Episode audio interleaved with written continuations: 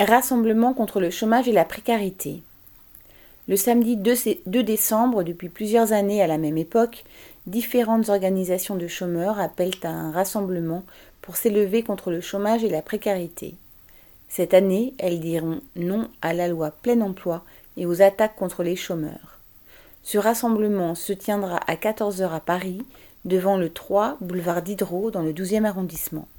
Il sera suivi d'une marche vers l'UNEDIC, située 4 rue Traversière.